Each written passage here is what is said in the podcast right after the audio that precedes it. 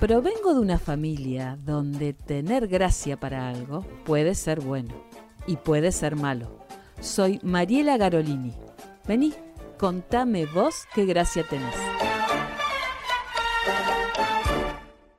En estos últimos tiempos estamos muy habituados a escuchar el término sustentabilidad en todos los ámbitos de la vida. No sé si es una moda, una tendencia, bueno, ahora lo vamos a averiguar. Y hoy estoy con un profesional que nos va a contar sobre la construcción sustentable, entre muchas otras cosas. Él es Sebastián Ortega, que no es el productor de TV, no, no, él es arquitecto y es de acá y tiene una sonrisa muy amable, es cálido, es un tipo que vos te acercás y te despierta cercanía. Y alguien me contó que en otra vida debe haber sido marinero. Él después nos contará por qué. Bueno, bienvenido, Sebastián Ortega, ¿cómo estás? Muy bien, muchas, muchas gracias, buenas tardes, muchas gracias por la invitación, contento de, poder estar acá charlando con vos. Te puedo decir Esteban porque le vamos a decir a los oyentes que no me pregunten por qué a veces le digo Esteban, así que si me escuchan decirle Esteban es todo lo mismo, es mi confusión. vamos al grano. Contame, a ver, ¿de qué hablamos cuando hablamos de construcción sustentable? Bueno, es una pregunta bastante, bastante amplia, interesante. La realidad es que, bueno, también eh, voy a tratar de no ponerme tan técnico, por lo general cuando hablo de sustentabilidad, por ahí a veces peco de irme a, cuestiones muy específicas. Yo creo que, que, por ahí el concepto de sustentabilidad, que lo escuchamos en, en en todos los ámbitos de la vida hoy, ah, se puede aplicar de muchas maneras. Si uno lo lleva por ahí al abstracto, cualquier cosa que se sostiene o se mantiene por sí misma puede ser sustentable, o sea, es muy difícil refutarlo.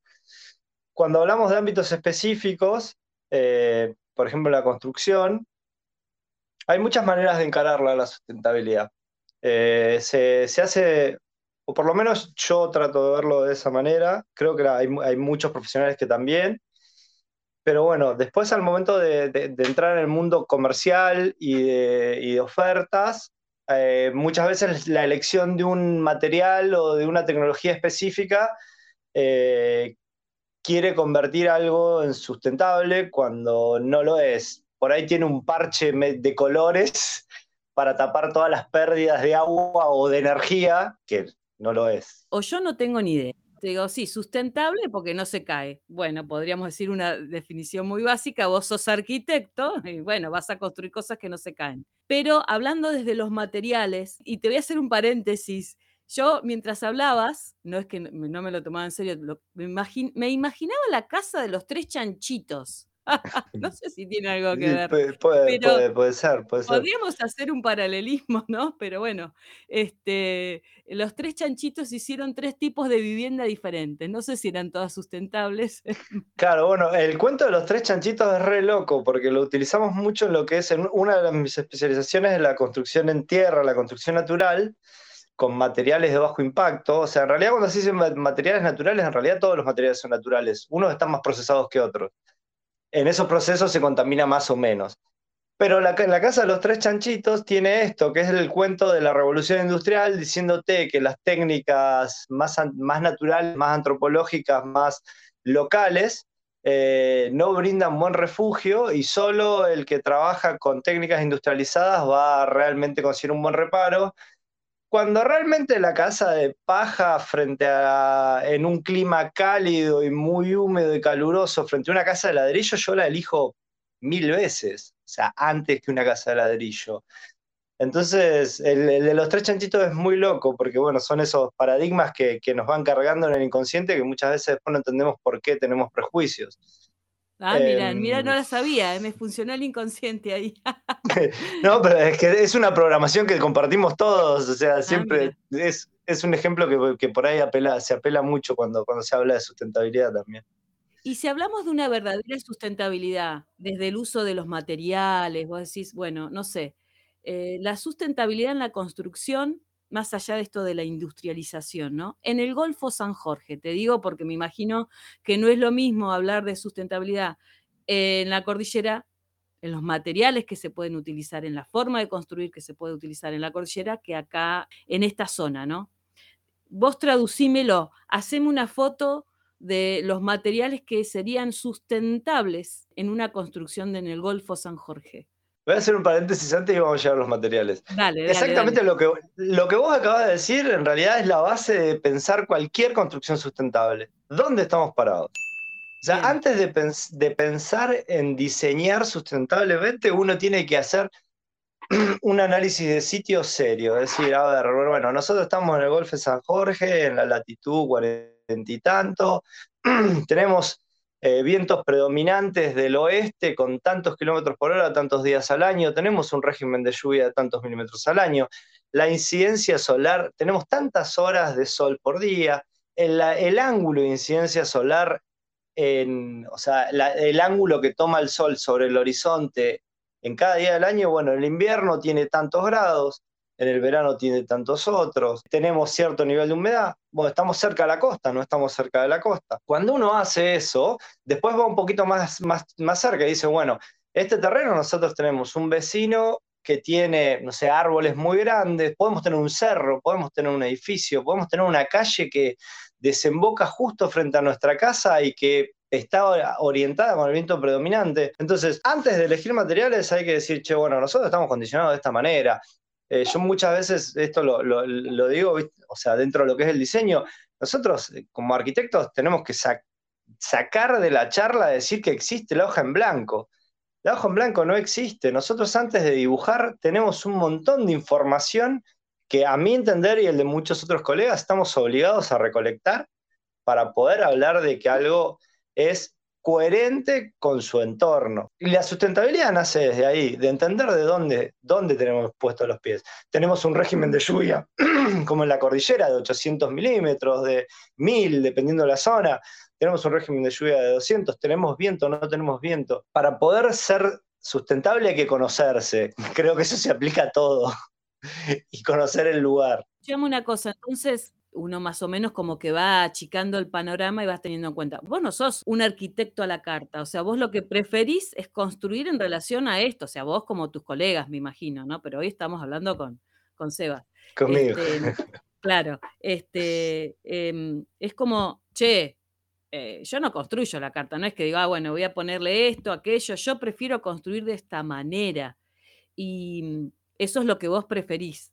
¿Lográs trabajar con eso así? ¿Podés digamos, imponer de alguna manera, imponer desde un sentido de, sentido común, ¿no? Che, mirá, si vos querés construir esta casa así en, pilotes, acá no se sostiene en pilotes, ponele, ¿no?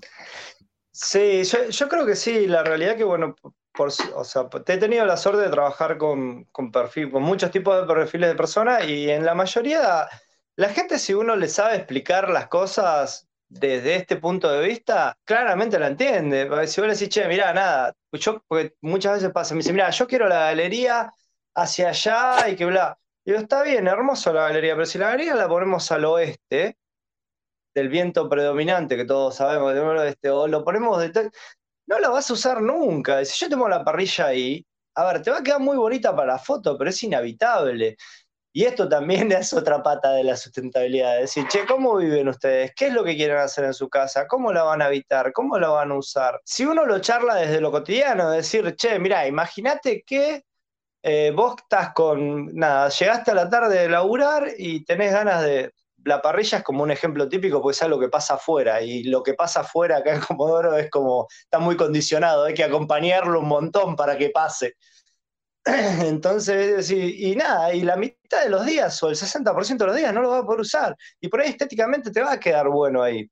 Pero si uno lo, apela desde ahí y lo acompaña a la, persona, a la familia, porque siempre es una familia o un grupo conviviente, de decir, nosotros estamos en este entorno y este entorno, nosotros podemos lograr lo que vos estás buscando, pero por ahí no son las formas que vos preconcibís. Sí, no suelo ser un arquitecto a la carta, suelo como decir, che, a ver, nada, las condiciones son estas, saquemos lo máximo, porque en realidad de todos los terrenos con todos sus condicionantes brindan un millón de oportunidades, porque también lo que yo te decía antes, no existe el hoja en blanco, pero no son problemas ni limitaciones, son todas oportunidades para potenciar, o sea, cuando uno cuando uno ve que el, que el terreno está condicionado. Claro. Si vos sabés que tenés reparo en un lado, lo aprovechás. Igual pensaba, ¿no? Que hay muchas cosas que tienen que ver con la moda, ¿no? Con esto, eh, está de moda construir así, ¿no? Hay como decir, bueno, hay épocas en que se construían las casas con tejas, otras épocas se construían con ventanas de paño fijo, no sé, te digo así, cosas que se me ocurren. Formato cuadrado, ladrillo a la vista. ¿Comodoro o, la región tiene una característica en, relación a eso? Si vos ves una casa, si esta es estilo X, o sea, no, no hablo de profesionales, me refiero a, estilos en general. es, un tema eh, súper interesante este. Yo, yo, creo que la, la, identidad de la arquitectura comodorense se puede llegar a percibir en algunas construcciones viejas eh, sobre todo de, los primeros años de época petrolera y, demás. Y después la realidad que como somos la, capital de, las naciones extranjeras, eh, somos la capital de, esto, de la migración, de que cada uno viene con su búsqueda eh, y, y cada uno se expresa como es y es súper rica la formalidad de la arquitectura, la forma que toma la expresión arquitectónica en Comodoro, es muy difícil encontrar un lenguaje que conjugue.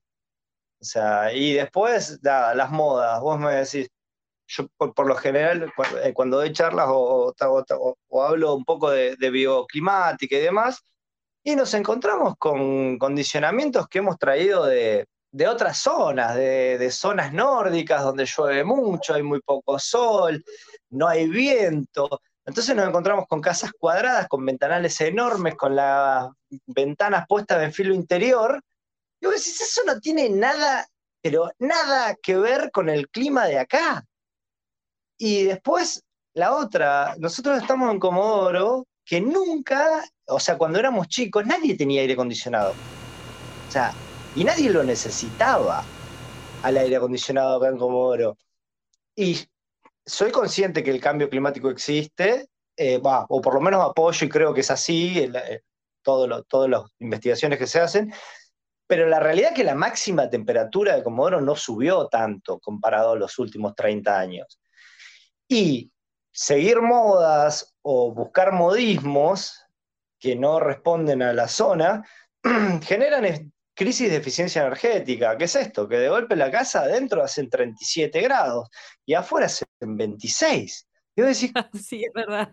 Claro, ¿cómo? ¿Por qué? Entonces, es, eh, es, un, poco, un poco loco, pero bueno, pero es esto, igual no pasa solo en Comodoro, no es una crisis de acá, digo, eso pasa a nivel general. Entiendo. Entiendo, pero yo quiero hablar de los materiales. Me intriga. Perdón. A ver, no, está perfecto. Esta es una conversación. Si yo estoy encaprichada en saber, más allá de los detalles en particular eh, que puede darte cada terreno y los requerimientos, ¿cómo sería una vivienda eh, netamente regional, ¿no? Este, mm, ¿Cómo sería eh, el tipo de, no sé, está bien, no es lo mismo construir una casa en Caleta, Córdoba, en Astra. Vamos a contarle a los oyentes que yo vivo en Astra, ¿no? Estamos lejos del mar. ¿Cómo sería una casita en Astra? Yo me quiero, yo ya tengo mi casa, que la construyó la empresa Astra, pero ¿cómo sería una, alguien consiguió un terreno en Astra y se va a hacer una casa? ¿Qué le recomendarías vos? ¿Cuál sería la, la estética y los materiales que utilizaríamos para esa construcción, como cuestiones básicas, ¿no? No sabemos los detalles de la familia, cuántos hijos tiene, qué le gusta hacer, todas esas cosas que son indispensables. Eh, bueno. Hablando de sustentabilidad. sí, sustentabilidad. Sí, sí, sí, sí, sí, por supuesto, por supuesto. Porque, perdón, perdón, te cuento, yo estuve, este, este año estuvimos en el norte y me aluciné viendo las construcciones de adobe, las ventanas chiquitas, y me pregunta es cómo calefaccionan, cómo refrescan. Bueno, hay una estética en el norte, ¿no? El adobe, la paja, el techo. Bueno, eh, ¿cómo sería acá eso? La verdad que, bueno, mi, primera lección utópica y enamorada y romántica y de sustentabilidad siempre va a ser la, construcción en tierra cruda. Abramos el, el concepto a eso. El adobe se llama la técnica específica en la cual uno antes de fabricar la casa, corta un ladrillo de barro. Y a eso le decimos adobe. Es una de las técnicas dentro de lo que es tierra cruda. Sin lugar a duda que es una de las técnicas más, eh, de menor impacto en el momento de la elaboración y la fabricación de la casa.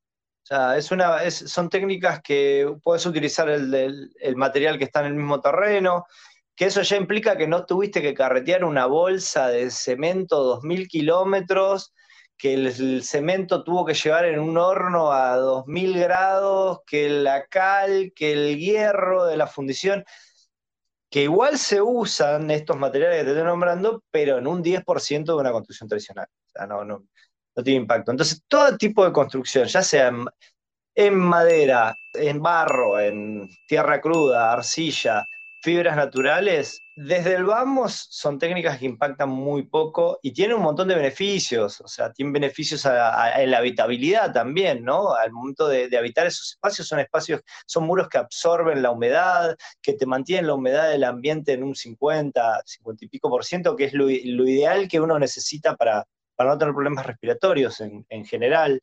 Eh, no se genera estática, porque, no, porque al no generar una barrera de vapor no se genera estática te filtran las radiaciones exteriores, es, es infinito, o sea, dependiendo de la técnica que uno elija, se logran coeficientes de aislación, no me voy a poner ahí, donde siempre peco en, técnicos, vamos a dejarlo en coeficientes de aislación muy buenos. Eh, hay otras técnicas que se utilizan para captar calor durante el día y que cuando no está más el sol ese calor se ha devuelto al, ambiente, entonces te mantiene una temperatura templada durante todo el día. Son miles las, características positivas de esto. Y además, acompañado de buen diseño, eh, se logra eh, todo lo anterior que te decía. La eficiencia energética se acompaña siempre desde muy buen diseño, o por lo menos de un, un diseño enfocado en la sustentabilidad. Y esto, ese material no genera escombros, se termina, uno habla de la vida útil de las, de las cosas y no sé, las bolsas de negro, estamos acostumbrados, el vidrio, el plástico que está a 2000 años. Bueno, la vivienda en realidad nos va a sobrevivir a nosotros, probablemente a nuestros hijos y a nuestros nietos, si tiene algún acompañamiento y un mantenimiento mínimo, pero el día que se deja de habitar eso se descompone y volvió al, al, medio, o sea, vuelve a ser natural, otra vez vuelve a ser naturaleza, vuelve a ser parte del entorno. Que esa es una de las cuestiones que cierran todo el ciclo, ¿no? O sea, es sustentable desde la fabricación, es sustentable durante el uso y es sustentable una vez terminado el uso. Somos cabezaduras entonces, o sea, el consumo nos ha llevado por un camino, o sea, porque, a ver, es como si vas a la nutricionista y te dicen, mira, vos te hace bien comer esto, ¿por qué estás comiendo aquello? O sea, eh, tal vez tiene que ver con una cuestión de, de educación, de formación, ¿no? Y viste que Comodoro se caracteriza por algo que es la chapa. ¿Qué pasa con la chapa en Comodoro? ¿Es sustentable? ¿Por qué? Bueno, industrial, no sé por qué, pero es algo que no, he visto en muchos lugares, ¿no? Comodoro, la región, digo, la, región petrolera, me parece.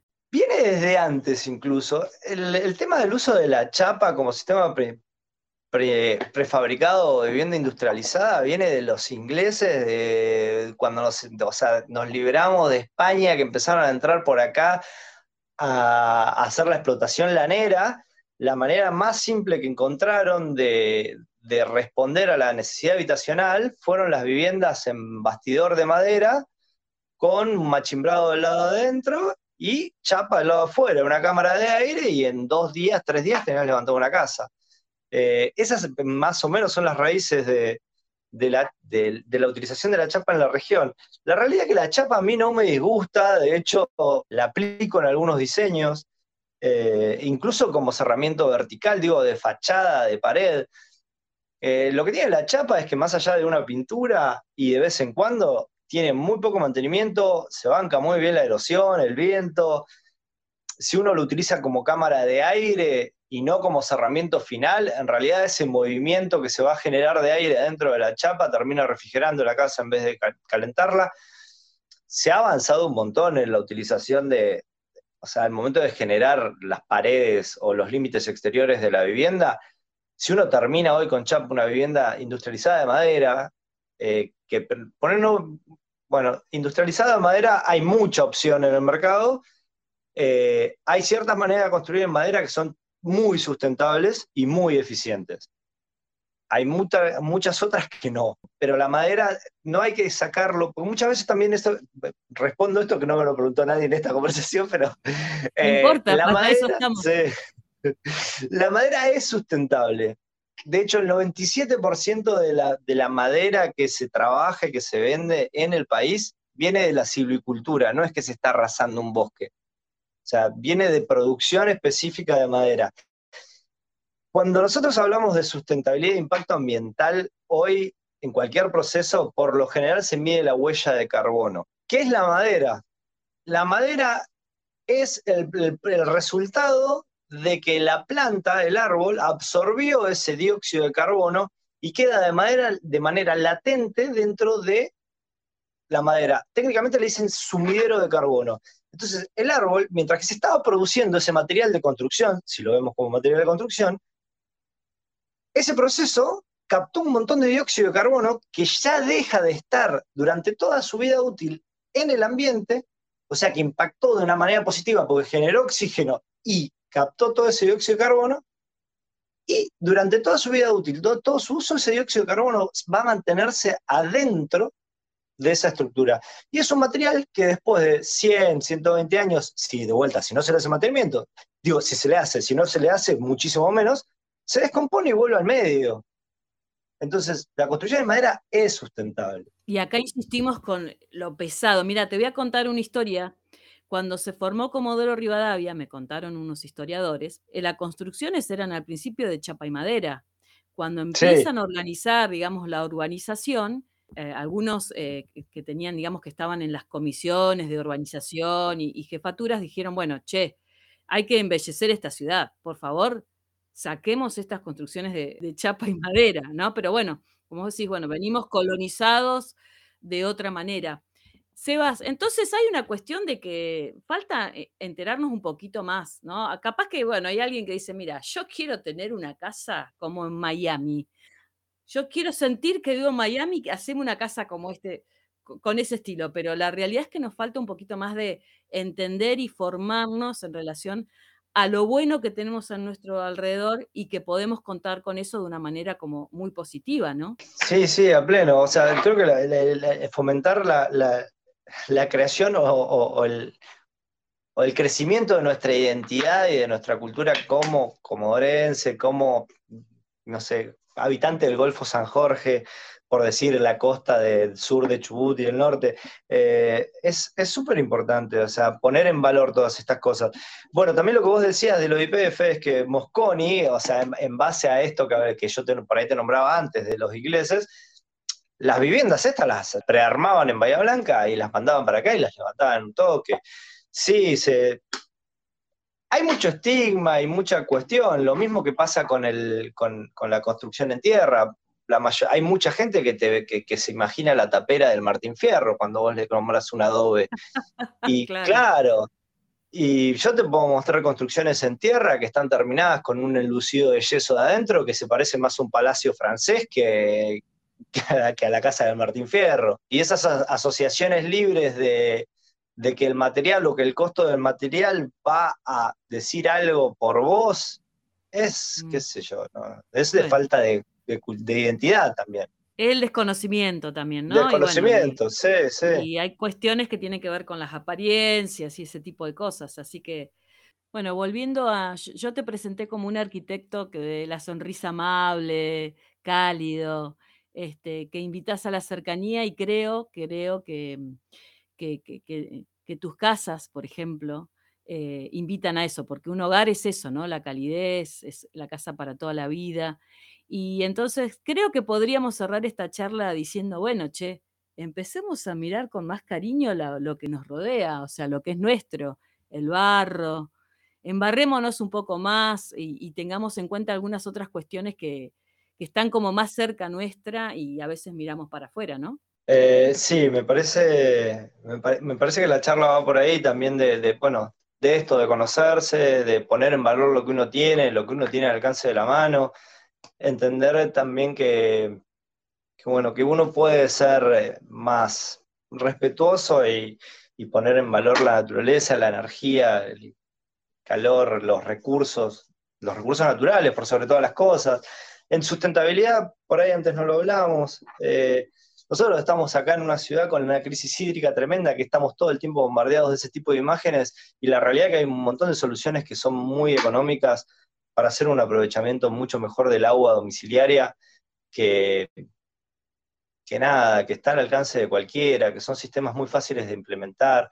Entonces es como informarse, buscar, despertar un poco esta, esta sensibilidad y, y generar hábitats saludables, hábitat, vivir de una manera, habitar, apropiarse del territorio, pero no apropiarse de una manera de vuelta de la revolución industrial de yo domino, yo produzco, yo extraigo. No, ser parte de ese lugar, habitarlo con toda... Convivir. Convivir, sí, sí. Gracias, Sebas. La verdad que me encantó. Creo que podemos charlar mucho más, este, pero lo que me interesaba es que, que los oyentes te conozcan y me voy contenta porque desmistificamos, ¿está bien dicho? El cuento de los chanchitos, las pobres, claro, las pobres casas de los chanchitos, tan criticables esos chanchitos, pobres. Los ponemos en valor. Sí, sí, la liaron un montón, pero bueno, hay que reivindicar a los chanchitos. Sí. Bueno, Sebas, mil gracias por esta conversación y, nos estamos viendo. Un gusto haber conversado con vos. Muchas gracias a vos, Mariela, un placer. Este es el podcast Contame vos qué gracia tenés. Soy Mariela Garolini. Seguime en www.adnsur.com.ar.